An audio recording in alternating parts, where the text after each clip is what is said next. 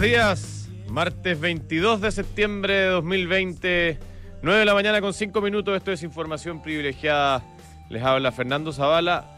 ¿Cómo está, señor director, al otro lado de, de la línea? Buenos días, ¿cómo le va? Muy buenos Pareja- días. Pareja, nos toca casi todo tiempo, pero inédita los martes. la No, mañana. tremenda, tremendo dúo. No tengo idea de qué es esta canción, pero, pero mucho. Ah. Buena música a partir de la mañana. Soda Stereo, no, si yo debería saber esta, esta sí la conozco, si lo escuché en vivo alguna vez en, aquí en el Estadio Nacional. ¿ah? Alguna vez hace ya mucho tiempo, pero no la reconocí. Bueno, Soda Stereo, va a partir. Oye, eh, bueno, tenemos un día eh, bien noticioso en, el ámbito internacional. Eh, las noticias vienen de Europa y no son buenas noticias. El alza de contagio ha sido bastante pronunciada en, en, eh, en varios de los países europeos. Eso hizo que ayer los mercados estuvieran dramáticamente negativos. Eh, y hoy día, fíjate que lamentablemente, a pesar de que hace un ratito los futuros estaban positivos en Estados Unidos, la cosa se dio vuelta y hoy día tenemos los futuros, o sea, en este minuto tenemos los futuros negativos también, ¿ah? a pesar de que Europa ha recuperado algo de, lo perdido ayer. Así que no, no, no parte bien el, el- escenario mundial, eh, señor director, en términos de de los principales mercados. Oye, no, no es que no, no es que nos queramos poner de ejemplo, porque efectivamente el aprendizaje de Chile en el tema de la pandemia ha sido, ha sido duro. Eh, A golpes, literalmente.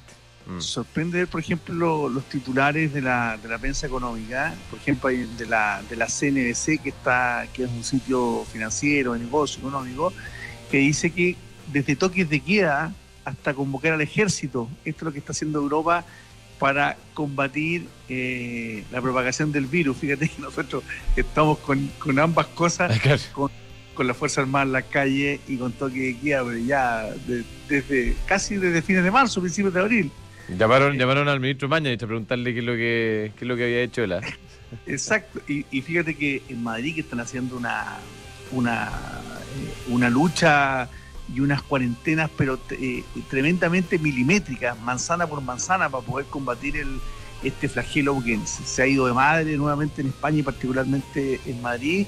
Claro, todavía están discutiendo y, piden ayuda la, autoridad comunitaria. Recordemos que España es un país casi, casi, casi federal, eh, aunque no lo es al final del día. Entonces están ahí en una lucha entre, entre el gobierno de la Comunidad de Madrid, el municipio de Madrid y el gobierno, el gobierno central cómo combaten esto y piden a grito la presencia de los militares en la calle. 30.000 casos en España desde el viernes hasta el lunes, ¿ah? 30.000 casos nuevos eh, eh, monitoreados y al parecer en el último día hubo 800 casos solamente en Madrid, así que eh, es uno de los epicentros de, nueva, de esta segunda ola de contagios, la capital española, pero Francia y, Italia también siguen más o menos en las mismas condiciones. ¿ah? Fíjate que Francia, Italia, el Reino Unido, Alemania, todos con, con alzas fuertes de, de contagio. ¿Ah? Ahora son números, son números bien dramáticos. eh, eh, cuando uno mira la curva de contagio, se produjo una, una U. ¿ah? En algún minuto, el peor minuto, después se recuperaron y ahora van para arriba de nuevo. Pero con una diferencia bien importante. ¿ah? No hay colapso de centro hospitalario y dos, la cantidad de muertos es bajísima. Entonces también es una... Yo creo que también ahí hay un aprendizaje, felizmente hay un aprendizaje y eh, pareciera ser también que la mayor cantidad esta vez de, infectados son jóvenes y los jóvenes evidentemente tienen eh, mejor resistencia a las enfermedades. Sí, pues, así, así pareciera ser. Oye, pero Boris Johnson acaba de- hace un ratito de hablar y dijo que el Reino Unido está en un punto, está como en un punto de quiebre eh, eh, y le dijo a todos los eh, eh, habitantes del Reino Unido que ojalá se queden en sus casas y trabajen desde sus casas. Igual es un cambio de actitud, ¿ah? Boris Johnson que había, sido bien escéptico al comienzo de, esta pandemia, ahora levantando el punto y diciendo que esto se, puso colorado. Oye, bueno, hoy día vamos a tener dos buenos invitados. eh, vamos a hablar de, presupuesto, de política fiscal eh, y, y- y temas de, que, están hoy día en la contingencia. Así que me gustaría poner un tema sobre la mesa, eh, doctor, que hoy día lo trae Mercurio en, portada y, y que me parece... ¿Qué me echa la doctora a mí? ¿Por qué, dije- por qué dije doctor? No sé. Ah, director, quise decir. Eh, imagínate, además. me, me eh, pone la vara muy alta. no, durísimo sería. Eh, me refiero al debate que hay sobre pensiones, no solo a- al debate de fondo de pensiones, eh, sino que eh, a, a un tema antes de ir al, al fondo, que eh, este proyecto de ley para hacer un segundo retiro de, de fondos de la AFP. Mira, yo personalmente fui muy crítico y sigo siendo, creo que fue un muy, muy mal proyecto lo que pasó, a pesar de que, hay algunos que creen que la, sensación pasajera de, optimismo y de, eh, de, bienestar que estamos viviendo o que vivimos hace algunas semanas producto del retiro del 10% fue una cosa positiva. Yo sigo creyendo que fue dramáticamente malo en lo que pasó y que no se debió haber hecho. Eh, y que nos va a afectar en algunos años más cuando las personas que retiraron la mayoría o la totalidad de sus fondos tengan que pensionarse. Pero, pero eh, aún eh, entendiendo que hay gente que creía que este era el minuto para sacarlo, yo no puedo entender de verdad cuál es la racionalidad para este segundo retiro de pensiones. Entendiendo además de que hay personas que, mm, o sea, se, aumentaría dramáticamente el número de personas que retirarían la mayoría o la totalidad de los fondos que tienen guardados para su pensión. Y que como decía eh, David Bravo eh, en, otros medios hoy día en la mañana, eh, esto ya no es un problema de la AFP. Aquí no, no, hay un riesgo para el sistema de AFP, sino que hay un riesgo para el sistema de pensiones de Chile. Entendámoslo, esto no es un tema de que las administradoras de fondos de pensiones vayan a sufrir o no vayan a sufrir. Yo creo que salieron bastante bien paradas como instituciones privadas del proceso de retiro del primer 10%. Me parece que acá se está generando un riesgo importante para, eh, para ¿cómo se llama?, el, sistema de pensiones, el sistema de seguridad eh, de, jubilaciones para de, todos los habitantes de este país. No puedo entender de que haya personas que sigan insistiendo con esto del segundo retiro.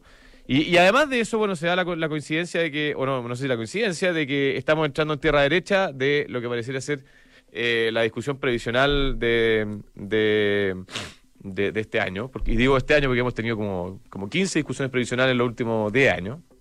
Llevamos literalmente como, como 12 o 13 años discutiendo el sistema previsional. Eh, y, yo creo que llegó el momento un poquito de, de pedirle altura de mira a la clase política por, de una vez por todas, de pedirle que por favor se pongan los pantalones y entendamos de que este es un eh, tema estructural de nuestra, nuestra economía, de nuestra sociedad también y que no se ponen, si no son capaces de ponerse de acuerdo en algo que parece tan básico como por ejemplo el hecho de que es necesario aumentar las pensiones rápido, que es necesario eventualmente subir la edad de jubilación, y lo digo aunque nadie lo dice, eh, creo que estamos eh, en un problema mucho mayor eh, como país. No sé qué piensa usted, señor director. Director. No, totalmente de acuerdo. Sí. ¿Qué, más, ¿Qué más puedo agregar a algo que, que lo hemos dicho otras veces? Que, que ese veranito de San Juan que generó ese, ese retiro del 10% en alguna gente, pero eh, del cuarenta y tanto o del 100% en otra, eh, iba, iba a generar ese veranito de San Juan, pero, pero el, efecto, el efecto estructural es malo.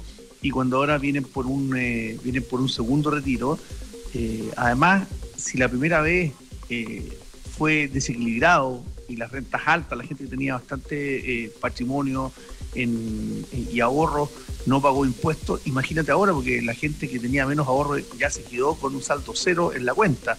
O sea, ahora los que, los que eventualmente podrían sacar esa plata, más allá de todo el daño que, que, hay, eh, no son probablemente los, los más necesitados. Pero, pero parece, mm, parece ser una cosa ya eh, bien perdida a nivel, a nivel político, porque como las encuestas, la gente tú le preguntas, ¿le gustaría sacar su plata? ¿Qué va a decir la gente?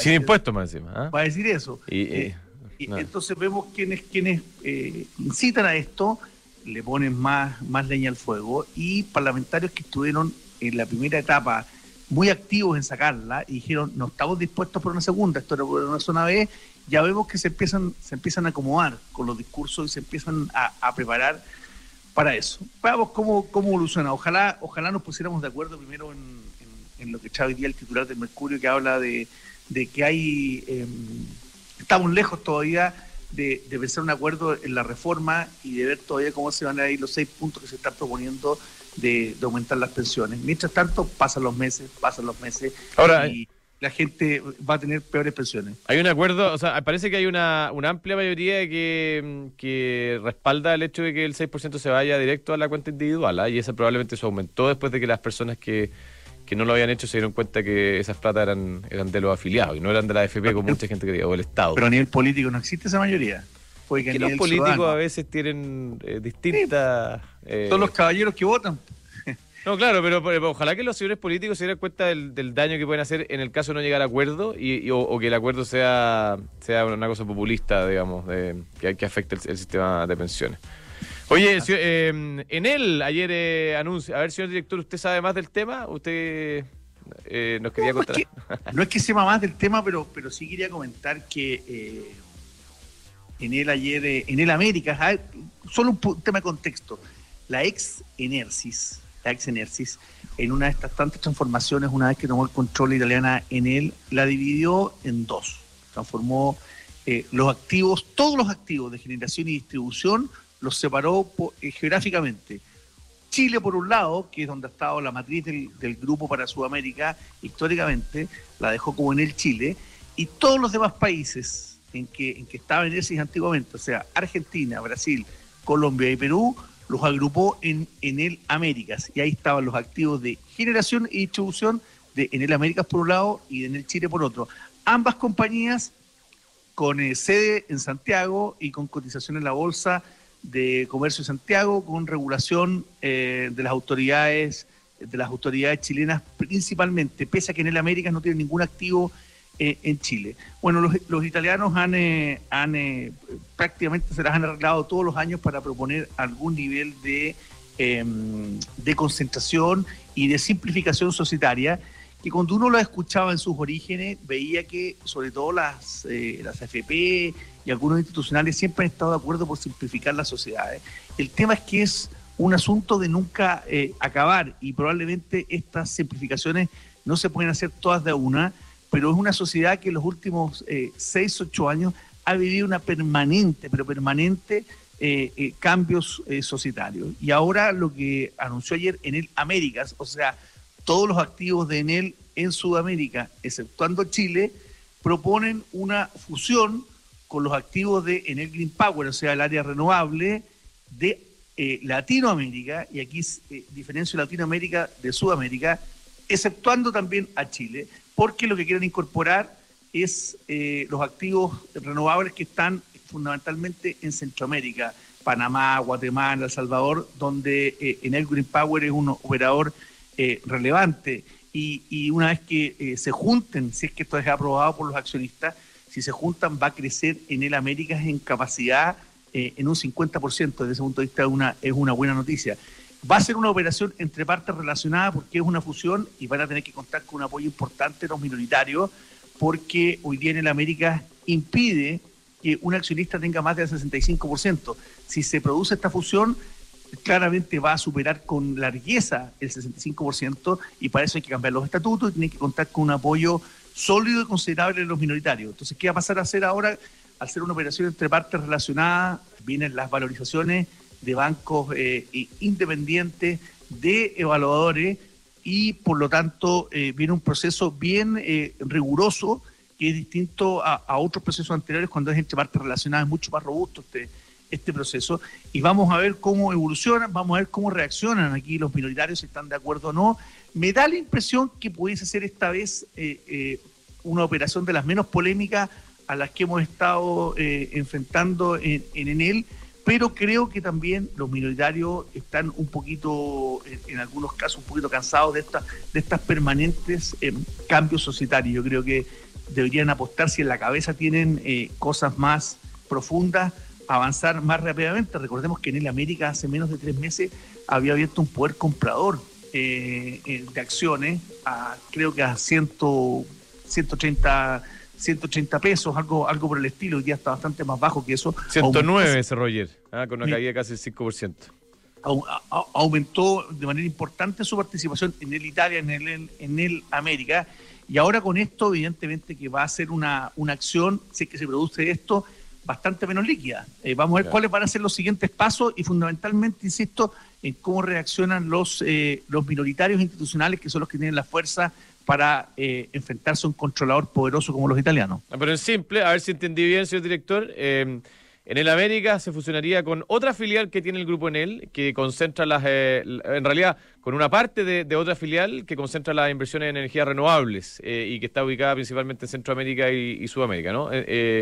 Y, exceptuando Chile, son todos los activos, son todos los activos en esa, en ese ámbito de energías verdes que excluyen a Chile y a México. Todos los activos latinoamericanos quedarían bajo el paraguas en el Américas.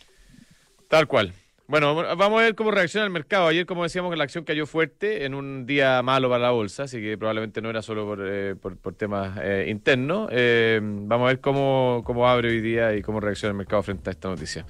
Oye, antes de ir con nuestro invitado, que ya está en línea, te cuento, señor director, cómo están los mercados hoy día. lo dijimos rápidamente al comienzo, pero Europa con números mixtos. Eh, principalmente positivo, Alemania 0,59 arriba, eh, perdón, Inglaterra 0,3 arriba, Francia 0,24 arriba, España, fíjate, un, uno negativo, 0,2% abajo. Eh, Asia cerró hace un ratito con, con, números negativos, las bolsas, principales bolsas asiáticas con caídas entre 1 y 1,3%. Eh, y los futuros del Dow Jones, eh, como decíamos hace un ratito, están negativos, fíjate, 0,4% negativo, el S&P 500 0,16% negativo. Así que así que está como medio enredada la cosa, no, no, hay un rumbo claro de las bolsas. El, el, dólar en Chile entiendo que abrió en valores cercanos al cierre de ayer, 7,72, si es que no me falla la, la, la, la pantalla, 772.01. Sí. Oye, bueno, tenemos a, a Rodrigo Cerda en línea. Él es investigador de CLAPES, ex director de, ex director de, presupuestos. ¿Cómo está Rodrigo? Buenos días. Hola, ¿cómo están? ¿Qué tal? Aquí andamos, pues. Oye, eh, se inicia eh, otra temporada, bueno, en realidad ya se inició, pero eh, entra en la discusión pública otra otra temporada de presupuesto. ¿ah? yo me acuerdo, yo también tuve la posibilidad de trabajar alguna vez en el Estado y la temporada de presupuesto es como todo un ritual dentro del, primero del, del, Ejecutivo y luego del Ejecutivo con el Legislativo. ¿Cómo, ¿Cuál es tu visión de, de, lo que se viene adelante en términos de la, de la discusión de las próximas semanas? Mira, yo creo que eh, a ver, lo, que deberíamos empezar a ver es lo siguiente. Primero que nada hay una discusión presupuestaria eh, que los números, que los grandes números debería estar bastante cerrada hace un rato atrás. Eh, y la razón es que hace un tiempo acá el gobierno firmó con el con la oposición un, eh, un marco entendimiento donde en la práctica lo que hizo fue fijar niveles de gasto para el 2020, 21, 22. Entonces, bueno, de alguna forma ya, ya, deberíamos más o menos saber. Eh, ¿Y eso qué significa? Significa que este, el año 2021, que el que viene, que es el próximo presupuesto, debería tener números eh, muy parecidos a lo que va a ser la ejecución 2020. Entonces, la discusión que hay hace un tiempo atrás es que como tuvimos esta fuerte expansión en el 2020, ¿no es cierto?, por el tema de la pandemia, lo que decía la regla fiscal en principio es que debería caer el gasto el 2021 y el acuerdo que llegaron el gobierno con la oposición fue que el gasto no cayera y se mantuviera más o menos los mismos niveles del 2020 para el 2021. ¿eh? Entonces, en, en, número grueso deberíamos tener más o menos la película relativamente clara.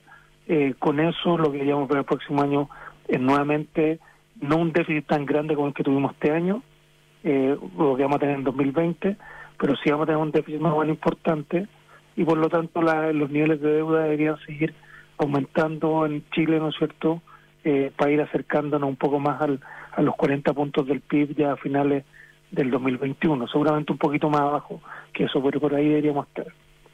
esos son los grandes números, diría yo. Eh, a tener Dale. No, perdona, sigue, sigue, sigue, te interrumpí, sigue. Eh, Juan Pablo, no, mira, disculpa, no, solamente lo único que decir es que yo creo que esa es la gran película, pero lo que sí, obviamente, como siempre, como siempre ocurren estas cosas, vamos a tener puestas en escena. Y creo que las puestas en escena, una de las cosas importantes que va a venir, eh, eh, tiene que ver con el hecho que el gobierno ha estado avisando de que ha, ha revisado ciertos gastos, sobre todo un programa mal evaluado, eh, y ahí lo que ha hecho la oposición es que seguramente no quiere que se disminuyan los gastos en esos programas y por lo tanto ahí yo creo que ha venido básicamente la puesta en escena. Eh, pero los grandes números son un poco los que les conté antes. El sketch, que es una palabra de moda hoy en día, ¿eh? sketch parece que es como el concepto. Oye, Rodrigo, era justo, era justo lo que te quería preguntar yo, por eso, por esos programas que, que están en mal evaluados que no son sorpresas, además porque todos los años los programas se evalúan y siempre algunos programas salen mal evaluados y otros que peor evaluados. Pero esta discusión después de cortarlos, eliminarlos, reducirlos, también se da todos los años, se da esta puesta en escena que tú llamas, y cuesta mucho poder eh, eh, cortarlo. Y ya hemos visto eh, ya el, tono empieza, empieza a subir y hemos visto como, como el ministro ha dicho que en realidad que hay que entender que el Estado tampoco es una, una caja creadora de, empleos que cuando estos empleos no están dando resultados no, no pueden seguir. Y ahí entonces empiezan a aparecer otros actores, la ANEF o, políticos de oposición que dicen que, que se quiere achicar el Estado y una serie de cosas más. ¿Tú lo ves esto solo como una cosa de dimes y diretes de cara a la discusión o, crees que de verdad se va a poder eh, ajustar y eliminar estos programas que no han resultado definitivamente? Mira, eh, claro, entonces yo creo que eh, el punto que es un poco el siguiente, que más allá de la administración, que sea de, en este caso de centro derecha o no, eh, cuando uno mira hacia atrás, por ejemplo, la, administración Bachelet y también durante la primera parte de la administración Piñera 2, eh, se disminuyeron los montos para algunos programas mal evaluados y las disminuciones iban cerca del 15 o el 20%. Entonces, esto es algo que ocurre con algunos programas durante ya varios varios años. Eh, y como te digo, va más allá del, gobierno turno, del signo político. Ahora, lo que sí observamos es que una vez que llegamos al Congreso, eh, muchas veces los programas que tú reduces, que están mal evaluados, tienen que ver, por ejemplo, a veces con programas en la región, eh, en alguna región específica, y lo que ocurre es que ahí efectivamente muchas veces los parlamentarios de esas regiones son muy, son muy específicos en tratar de que no disminuyan esos programas. Y ahí se da toda una discusión en el Congreso eh, acerca de, esos programas y lamentablemente, bueno, lo que ha ocurrido es que hay programas que están mal evaluados hace mucho tiempo y que no se han podido, eh, entre comillas, eliminar, porque cuando te digo entre comillas, no necesariamente estoy diciendo que, que se le quite el fondo, los fondos a esos, a esos sectores, sino que lo que hay que ocurrir es que simplemente, mira, este programa salió mal o no resulta, eh, queríamos llegar a tales personas, bueno, hagamos otro programa para llegar a, otras, a esas personas. No hay para qué simplemente quitarle los montos, pero a veces lo que ocurre es que, bueno, hay ciertos clientelismos efectivamente eh, que son eh, que, nos impiden hacer estas cosas. Ahora, yo encuentro bien incomprensible que esté metido la NEF en esta cosa, porque estos programas que son programas que son básicamente hechos para entregar recursos a veces a personas que están fuera del sector público, por ejemplo agricultores o cosas así, que no tienen nada que ver con funcionarios públicos. Entonces ahí uno se pregunta, bueno, ¿por, qué ocurre esto? Y bueno, claro, entonces ahí uno, algunos se da cuenta que, eh, bueno, no necesaria, la discusión a veces como que se pierde un poco el rumbo. Eh, entonces, claro, lo, que termina haciendo la NEF es que eh, a veces se contratan a ciertas personas para, para hacer la parte administrativa de este de este programa, pero la verdad es que, bueno, si el programa no funciona, efectivamente necesitamos ocupar la plata para otra cosa, sobre todo este año. Hoy día la urgencia de los recursos es muy relevante y como les decía, los niveles de deuda a los que estamos llegando son relativamente altos. Mm. Entonces, bueno, eso vamos a tener que pagarlo en algún momento. Eh, y ahí se entiende que el gobierno quiere hacer esta, eh, esta revisión exhaustiva del programa. Oye, Rodrigo, en esa línea, eh, llama un poco la atención quizás eh, y mi pregunta es a esta altura media extemporánea, quizás, pero eh, eh, este año vamos a, tener un déficit fiscal del orden del 10% del PIB, ¿no es cierto? Entonces es como los cálculos, puede ser un poquito más, un poquito menos, dependiendo cómo sea la recaudación por efecto del 10% del, del, retiro del 10% mediante IVA. el próximo año, Turo lo adelantaba, hay un, principio de acuerdo de más o menos repetir algo parecido a eso. no, pero no, no en tamaño de déficit, lo que va a repetir en tamaño de gasto público. O sea, el gasto se va a mantener más o menos igual, pero el próximo año, como va a tener algo de reactivación, ¿no es cierto? Por lo tanto, la economía va a andar un poquito más rápido, va a tener mayores ingresos y por lo tanto el déficit ya no va a ser de eh, 10, 9 puntos, sino va a ser algo menor a eso. Podríamos pensar tal vez la mitad, no sé. Vamos a seguir teniendo déficit y el problema es que ese déficit hay que financiarlo y hay que emitir deuda. Es que, pues, eh, eh, para allá mi pregunta, ¿en qué minuto crees tú que, esto se transforma en un tema, digamos, porque, porque uno pensaría, no sé, hay, hay gente que dice, oye, si Chile todavía tiene un nivel de deuda fiscal eh, con respecto a su PIB bastante bajo en comparación con otras economías, especialmente economías avanzadas del mundo. Mira, si al final, sí, efectivamente es un, es un, un argumento, e incluso puede ser razonable, además yo tengo otro argumento más, que hoy día las tasas de interés están relativamente bajas, todo eso uno diría, bueno, pero ¿por qué no nos endeudamos? el problema que tenemos es que la deuda va creciendo y va creciendo muy rápido. eh, hace unos años atrás, el 2013-2014, estábamos en 13 puntos del PIB en términos de deuda. Hoy día estamos casi en los 40. Y si seguimos a este ritmo, vamos a estar en 60 o 70 puntos de aquí al 2030-2040. Eh, en, en, en, esos momentos, la verdad, vamos a estar eh, vamos a estar prácticamente en ese escenario vamos a tener que dedicarle parte importante de los incrementos de gastos solamente a pagar intereses. Eso significa que con todas las presiones sociales que tenemos, la verdad va a estar muy difícil poder dar financiamiento a nuevos beneficios sociales. Efectivamente, tú siempre podéis pensar en alguna reforma tributaria, etcétera. Claro, pero la verdad eso también es limitado. O sea, eh, no seguir subiendo cargas tributarias en el escenario económico que tenemos es bien complicado. Entonces, en ese sentido, eh, hoy día lo que nosotros necesitamos de alguna forma es darnos cuenta de que el crecimiento del gasto público no va a poder seguir siendo tan alto como ha sido en el pasado. Y tan alto estoy diciendo que todos los años crece 3, 4%. Ese, ese escenario que crezca 3, 4% del gasto público se ve muy complicado hacia adelante. Y como se ve tan complicado, la pregunta es cómo vamos a financiar beneficios sociales y presiones sociales que se vienen para adelante eh, y cómo vamos a seguir pagando los intereses de la deuda. Esa es la cuestión que tenemos que de alguna forma equilibrar y que hoy día claramente no está equilibrada.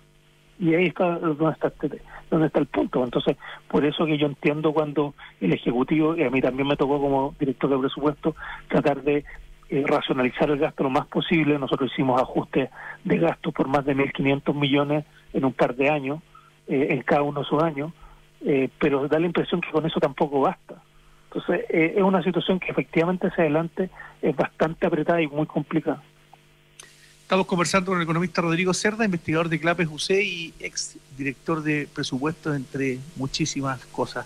Rodrigo, ¿y de qué punto de vista el mejor peso del cobre que hemos tenido en, en el último tiempo y en esta ecuación que siempre va muy de la mano con, con el dólar, en qué medida eh, este déficit que, mm, que, está presupuestado para este año, para el próximo, podrían eh, ser un poco mitigados, si esto se mantiene. Ah, sí, eh, eh, es buena tu, tu última palabra, un poco mitigado, porque al final del día, Juan Pablo, mira, cuando nos íbamos a los años 2006, 2007, 2008, la recaudación por cobre, o sea, por lo tanto eso significa empresas privadas más públicas, llegaba prácticamente o fluctuaba cerca de los 8 o 9 puntos del PIB.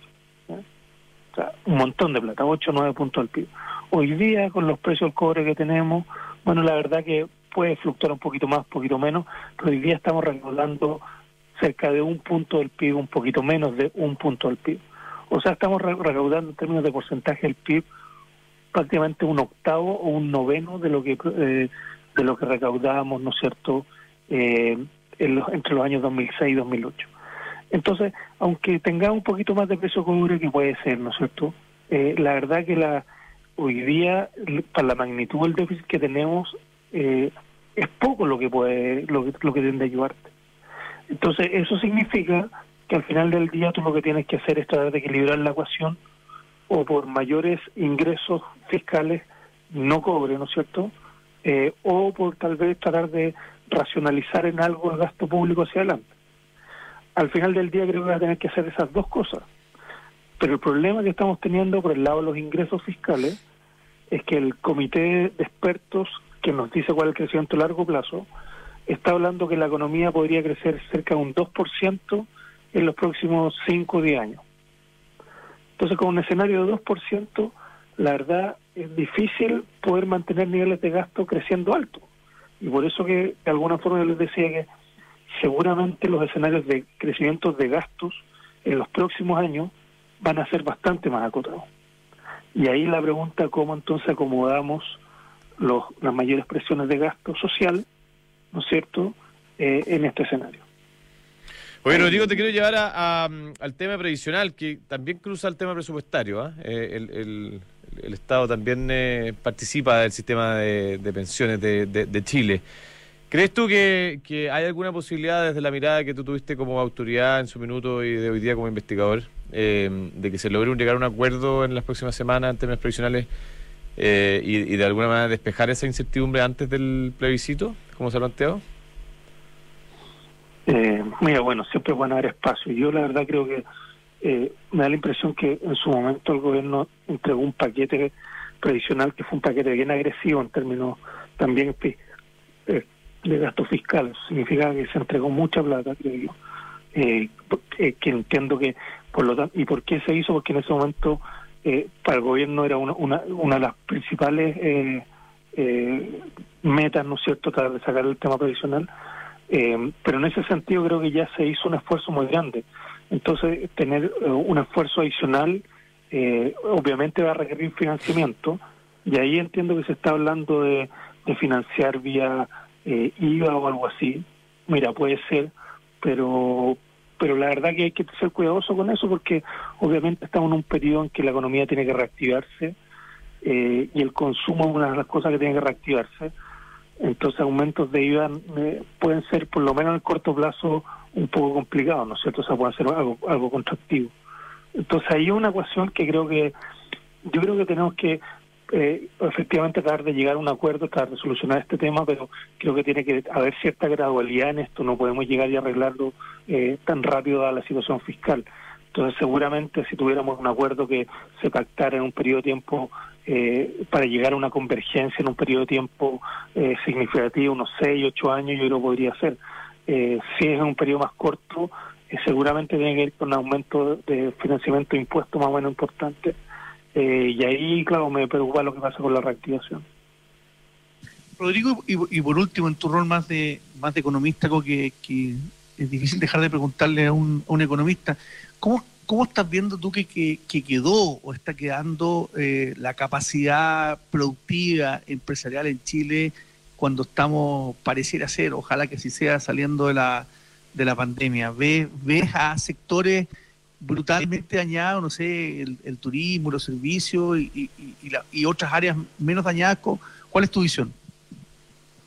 Sí, yo, o sea, mira, veo que efectivamente en términos sectoriales esto afecta a algunos de forma significativa. Eh, no sé cuántos cuántos de nosotros vamos a ir rápidamente a un restaurante de vuelta o cuántos de nosotros no sé vamos a tomar un, un vuelo en avión eh, pronto, ¿no es cierto?, eh, para salir de vacaciones, ya sea en Chile o fuera de Chile. Eh, ese tipo de sectores obviamente están dañados. Eh, y sobre todo cuando uno piensa en, en restaurantes, ¿no es cierto?, hotelería, ese tipo de cosas, son sectores que son in, intensivos también en mano de obra y que, que, afectan a bastantes personas. Entonces ahí tú tienes un tema en en el mercado laboral muy importante.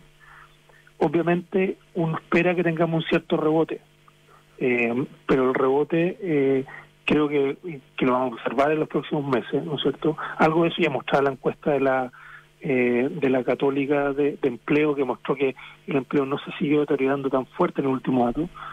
Sin embargo, es difícil pensar que podamos retomar los mismos niveles de empleo que teníamos hace un tiempo atrás, ¿no es cierto?, eh, en el corto plazo. Y eso significa que vamos a tener un periodo de desempleo más o menos importante. Y, en es, y esos periodos sabemos que también van de la mano de ajustes de salariales. Entonces deberíamos ver todo un, periodo de tiempo en que veamos algo más de desempleo, ajustes en, en los salarios eh, y eso en la medida que no le demos flexibilidad a la economía eh, bueno se puede demorar un poquito más y ahí claro ahí uno ve por ejemplo los debates en términos del salario mínimo de que hay que aumentarlo más etcétera en este escenario es, es, bien complicado. Yo creo que tratar de justamente darle más flexibilidad a la economía para que se, pueda acomodar. Eh, y, y ahí en el mercado laboral chileno eh, uno tiene dudas de cuánta es la flexibilidad que tiene nuestro mercado laboral. Hay otras economías que son bastante más flexibles, incluso Estados Unidos da la impresión que es más flexible en términos laborales que nosotros, eh, y esas economías podrían salir un poquito más rápido. Eh, pero me preocupa efectivamente eh, qué es lo que va a estar pasando, sobre todo en, en ese mercado, ¿no es cierto? Y cómo nos vamos, nos vamos a ajustar. Rodrigo, muchas gracias por este contacto. Que tenga muy, muy buen día. Bueno, gracias a usted, adiós. Gracias, Rodrigo. Rodrigo Cerda, investigador de CLAP, SUC, ex director de presupuesto, además hombre de, de, mucha sabiduría en términos de presupuestarios y fiscales en general. Eh, bueno, señor eh, director, eh, Independencia Administradora General de Fondos, eh, a través del Fondo de Renta Inmobiliaria, entrega a sus inversionistas alta liquidez, bajo nivel de endeudamiento, dividendos estables y además un equipo de ejecutivos profesionales dedicados eh, a la administración de estos activos inmobiliarios. Estos atributos son fundamentales para considerar al invertir.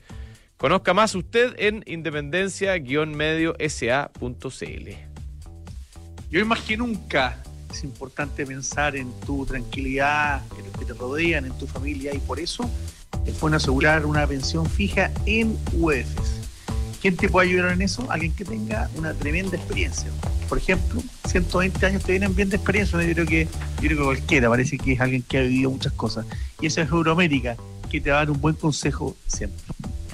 Y Mercado G tiene más de 10 años de experiencia y ahora te permite operar dólar peso y realizar tus depósitos de manera local a través de la plataforma más avanzada de trading del mundo que se llama MetaTrader 5. Además de dólar, puedes eh, operar eh, commodities, acciones y miles de otros productos desde la comodidad de tu celular o computador.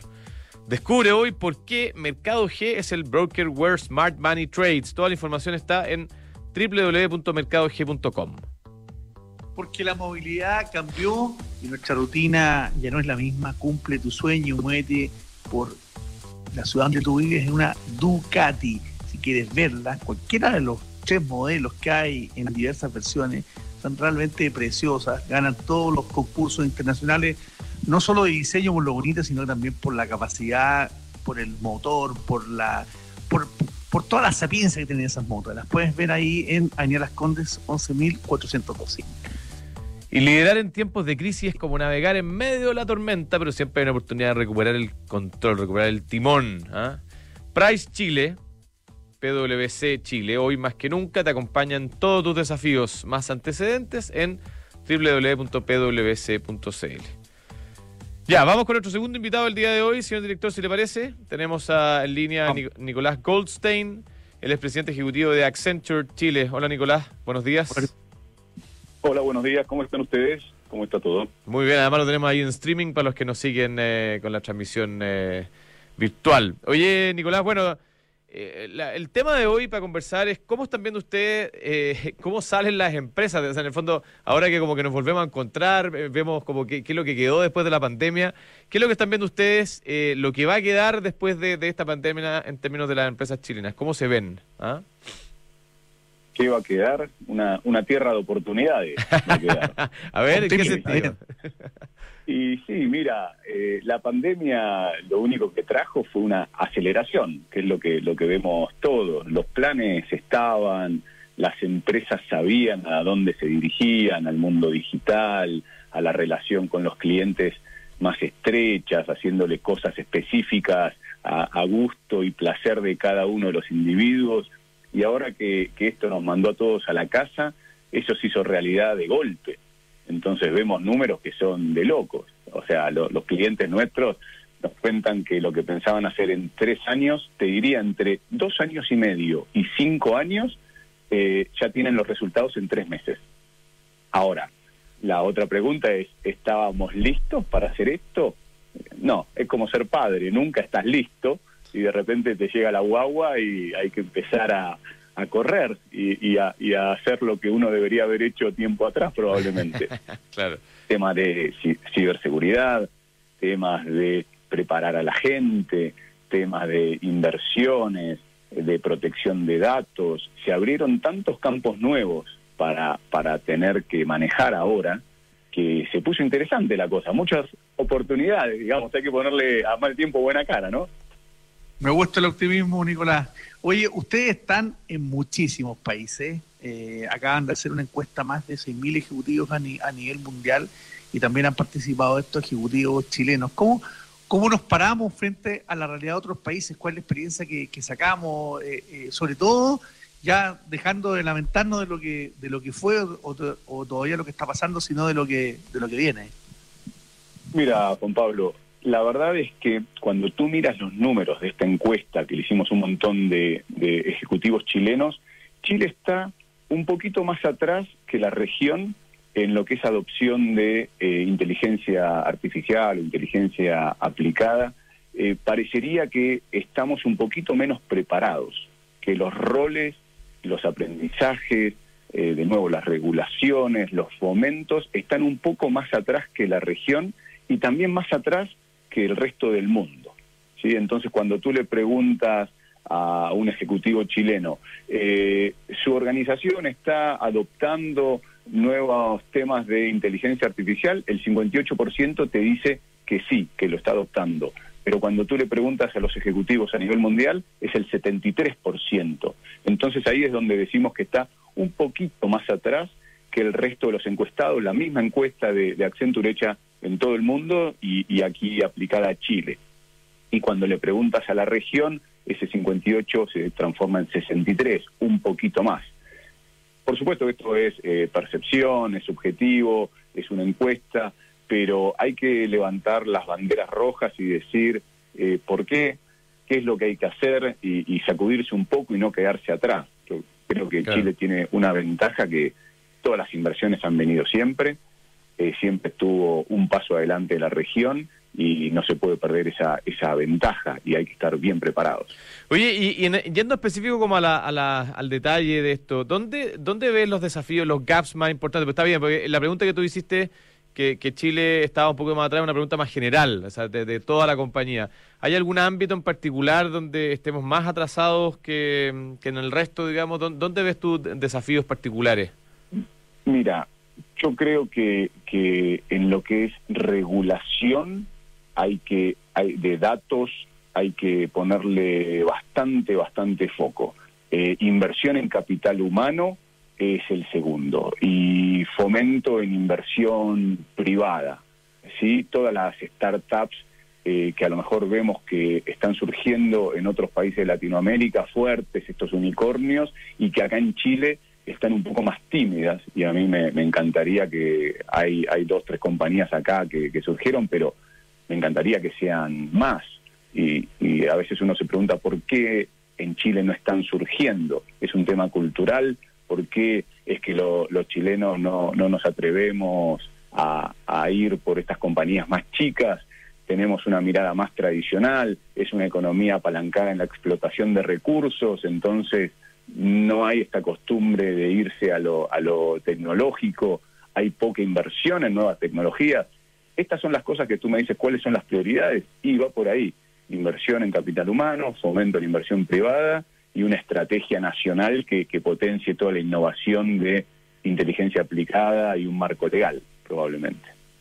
Oye, Nicolás, pero tú, tú describes esos, esos tres aspectos y, y, se me empieza a quitar el optimismo, porque dada la crisis, el, tema del capital humano, evidentemente que el más urgente es contratar más gente y pareciera ser que ahí hay un desafío tremendo. Después todo el tema de la inversión, estamos no solo con el problema de la pandemia que lo tiene todo el mundo, sino que tenemos un tema constitucional por delante que hace que, sobre todo las inversiones importantes, estén eh, en stand-by o en una, en una revisión. Entonces, dos de los tres elementos que plantea eh, me, me, quitan el, me quitan el optimismo o, o me ponen más, eh, más dudoso respecto a poder reducir ese gap que estás planteando. Mira, eh, para ser optimista tienes que ser realista, ¿sí? No, no tienes que ser un soñador. Y, y creo que tenemos que partir de la base de decir hay empleos que van a desaparecer así como los conocemos. Un estudio que hicimos con País Digital nos indicaba que el 38% de los empleos como los conocemos acá en Chile van a desaparecer. Los roles que se están haciendo van a desaparecer en los próximos 10 años. Pero hay un 51% que se va a potenciar con estas nuevas tecnologías. Entonces tú dices, contratar más gente. Sí, pero ¿para hacer qué? Eh, ¿Y con qué habilidades? Entonces, eh, hay que empezar ahora a preparar a la gente. Piensa en los grupos más vulnerables. Eh, gente de arriba de 50 años que recibe algo de tecnología y no necesariamente lo sabe manejar. Creo que hay que empezar a enseñarle a esa gente a usar la tecnología, porque aparte, si esa gente no la sabe usar, las inversiones no van a venir a Chile y van a ir a países donde la mano de obra esté más preparada para usar esa tecnología. Y, y la tecnología no es solo apretar botones, sino, mira, los roles que se van a, van a desaparecer, no sé, eh, hasta cosechar plantas, bueno, o cajeros en una empresa que vende en un supermercado. Eh, ¿Qué va a hacer esa gente? Bueno, va a tener que asesorar. A lo mejor de los 40 cajeros va a quedar menos, van a quedar, no sé, no sé cuántos, pero digamos, menos que de los que hay hoy. Pero esos que hay hoy van a tener que asesorar en productos, van a tener que hablar con la gente, van a tener que, tener más empatía, poder de negociación, pensamiento crítico, son un montón de otras habilidades que no necesariamente las estamos recibiendo y hay que empezar en la básica. No, no es algo que, ah, bueno, en la universidad o solamente en el trabajo, es la básica, en la secundaria, en la universidad, son las empresas mismas que tienen que capacitar a la gente. Entonces, optimismo, no optimismo, hagamos lo que hay que hacer, pongámosle una sonrisa y obliguemos al Estado que cumpla su parte, a los privados que cumplan su parte, a las instituciones educativas que, que también lo hagan. Es como un llamado de atención a todos nosotros para no quedarnos dormidos y que nos pasen por arriba como alambre caído. Seguro, Nicolás, muchas gracias por este contacto. Que tengas un muy buen día. Gracias a ustedes. Buen día. Nicolás Goldstein, eh, él es presidente ejecutivo de Accenture Chile. ¿ah? Un mensaje bastante optimista y global ¿ah? de Nicolás ahí respecto a cómo saben las empresas paradas después de esta pandemia.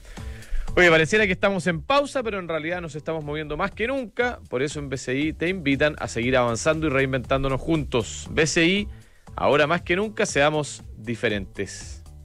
Yo los invito a que visiten el sitio web de Almagro, almagro.cl slash financiamiento y vean las tremendas oportunidades que hay para comprar departamentos, reduciendo prácticamente la incertidumbre que hay en el mercado todavía casi, casi a cero. Por ejemplo, un año sin pagar dividendo, hasta 18 cuotas sin interés con tarjeta de crédito, hasta un 10% al pie en 60 meses de plazo. Y además, si tienes problemas en el trabajo, si te la vega, te quedas sin trabajo definitivamente, bueno, en Almagro devolver el pie y sin ningún tipo de multa. Oye, bueno, y, esta es una mención que más le corresponde al señor director, pero me la voy a, tomar yo. Eh, el nuevo, el New SUV Peugeot 2008 viene a revolucionar la forma como manejamos, ¿ah? Y estamos todos ansiosos del señor doctor que, que, ya coordine la cosa de una vez por todas y poder manejar este este, este, modelo que viene con mucha tecnología, además 100% renovado, y te hace alcanzar una nueva dimensión. ¿ah? Descubre el New SUV Peugeot 2008 en peugeot.cl. Señor director, ¿usted está listo o no? Ya, ya me enredé ya a esta altura. Yo estoy listo. Tengo que ir a la pausa para ir a volver al pantallazo. Eh, claro que sí. Ya, vamos y volvemos. El dólar está, se encumbró a, a los mismos niveles del cierre de ayer. Así que para saber más de eso, volvemos en un segundito más. una solución a la medida de tu empresa que sea ágil y efectiva? Con más de 100 años en el país, en PwC Chile contamos con vasta experiencia para apoyar a los empresarios y emprendedores en momentos de crisis. Te ofrecemos nuevas herramientas para generar valor y mejorar el rendimiento de tu organización a través de una sólida visión de futuro, con el conocimiento de tu negocio que necesitas y las tecnologías adecuadas para llevar tu estrategia al éxito. Visítanos en www.pwc.cl. Si digo 2008, muchos pensarán en el pasado, pero 2008 es lo más cerca que han estado del futuro. Alcanza una nueva dimensión con tu New Sub Peugeot 2008. Puesto de conducción Peugeot iCockpit 3D con panel 100% digital, control crucero automático, 6 airbags y control de estabilidad. Descúbrelo en peugeot.cl. Peugeot, unboring the future. Peugeot. Mercados G, con más de 10 años de experiencia, te permite ahora operar dólar peso y realizar tus depósitos localmente con la plataforma de trading más avanzada, MetaTrader 5. Además, puedes operar tus acciones favoritas en todos los mercados, commodities y miles de productos desde la comodidad de tu celular o computador, accediendo a ideas de trading y a un servicio profesional como ningún otro broker en Chile. Descubre hoy por qué Mercados G es el broker. Where Smart Money Trades. Más información en www.mercadosg.com. Los CFD no constituyen valores de oferta pública. Infórmese respecto a los riesgos del apalancamiento. Cuando parecía un septiembre sin fondas, Roberto Ramírez se compró su tenida de guaso con su tarjeta de crédito BCI. Aprendió el escobillado, el zapateo y transformó su casa en la fonda de los Ramírez Echeverría. ¡Roberto, el piso! Estar en movimiento nos hace diferentes. Por eso con tus tarjetas de crédito BCI tienes 3 a 12 cuotas sin interés en grandes tiendas y supermercados. BCI, ahora más que nunca, seamos diferentes. Cae de 0% calculado bajo un monto de compra de un millón de pesos en 12 cuotas. Costo total del crédito un millón de pesos. Infórmese sobre la garantía estatal de los depósitos en su banco o en www.cmfchile.cl. Somos Independencia, la administradora líder en gestión de rentas inmobiliarias para inversionistas institucionales, calificados y sabios ahorrantes, con más de 30 años de experiencia y con una sólida trayectoria. Hablar de independencia es hablar de rentabilidad y gestión de excelencia. Generamos flujos de rentas en Chile, Estados Unidos y Uruguay. Confíe en Independencia Fondos de Inversión, líder en rentas inmobiliarias desde 1990. Más información en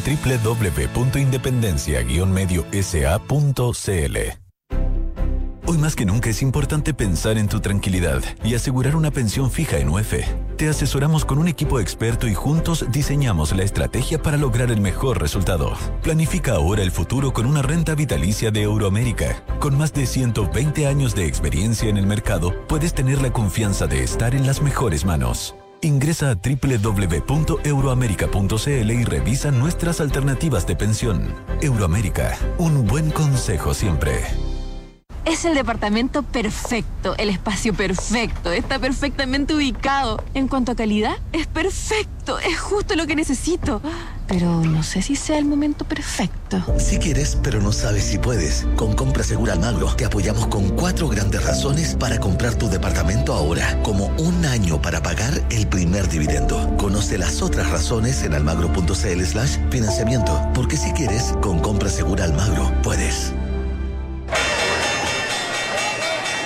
Ya, estamos de vuelta y tenemos en línea a Cristian Araya, gerente de renta variable de Van Trust. Buenos días, Cristian. ¿Cómo le va? Hola, ¿qué tal? ¿Cómo están? Muy buen día. Bien, pues dígame por favor que abrimos al alza después del desastre de ayer o, o no. Mira, eh, medianamente al alza. Tenemos el IPSA en 0.40 arriba, en 3.658 puntos. Eh, eso es positivo. Hay, hay, más, hay más papeles en verde que en rojo. Eso también es algo interesante.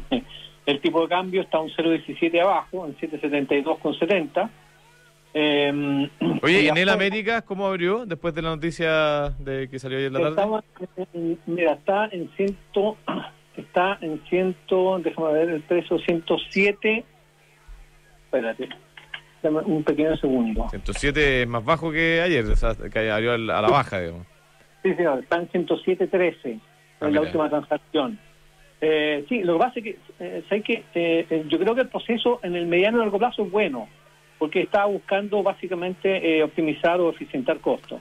Pero pero en el grupo en él tiene un historial de, de, fusiones que, al final como que terminan aburriendo un poquito al, inversionista, porque son de lato desarrollo y se demoran y son complejos, entonces al final como que tú te aburrís con las posiciones. Eh, eh, eso es lo que ha pasado históricamente, digamos, eh, independiente de una evaluación eh, numérica fundamental, que si yo todo ese cuento, pero es lo que un poco es la sensación que uno recoge cuando uno conversa con, lo- con los inversionistas acerca de a este tipo de cosas. va a perder liquidez, además, Cristian, si se aprueba esto, porque hoy día flota flota más de un treinta y tantos por ciento con esta fusión. Eh, en el ELAM va, va, va a aumentar su posición en el Italia y va, va a perder un poquito de liquidez. O sea, podría podría ser, podría podría ser. Habría que ver eh, en, los términos de la fusión para ser más, más exacto, ¿no? Pero pero hoy día, no sé, igual eh, vaya vaya a dejar todo, eh, todo el concepto energía renovable no convencional fuera de Chile, en todo en el América. Por lo tanto, cuando tú compras en el América hoy día, estás comprando un, un paquete de, de, de, de utility bastante completo, de distribución, de generación y en generación no tan solo de energía renovable, sino que también eh, eh, de termo, que sé yo, eh, eh, hídrico y todo ese cuento. Entonces, al final, es un, es un monstruo enorme para Latinoamérica. Eso es lo único que te puedo decir. Oportunidades yo creo que puede haber, eh, sin duda. Pero, pero claro, pero el inversionista como que tiende a estar un poquito más cauto. Entonces, por eso yo creo que la reacción, a lo menos en un, en un inicio, un poquito más de recoger algo. Oye, eh, afuera yo diría que lo- lo- lo- lo- los futuros están un poquito cautos. eh, en general están como con algún leve sesgo positivo, eh, con un leve outperforming del Nasdaq en torno a 0,60 en la apertura y Europa también está en, en promedio un 0,70 arriba. Perfecto. Eh, Cristian, eso. muchas gracias por este contacto. Un abrazo. Ya, cuídense, adiós.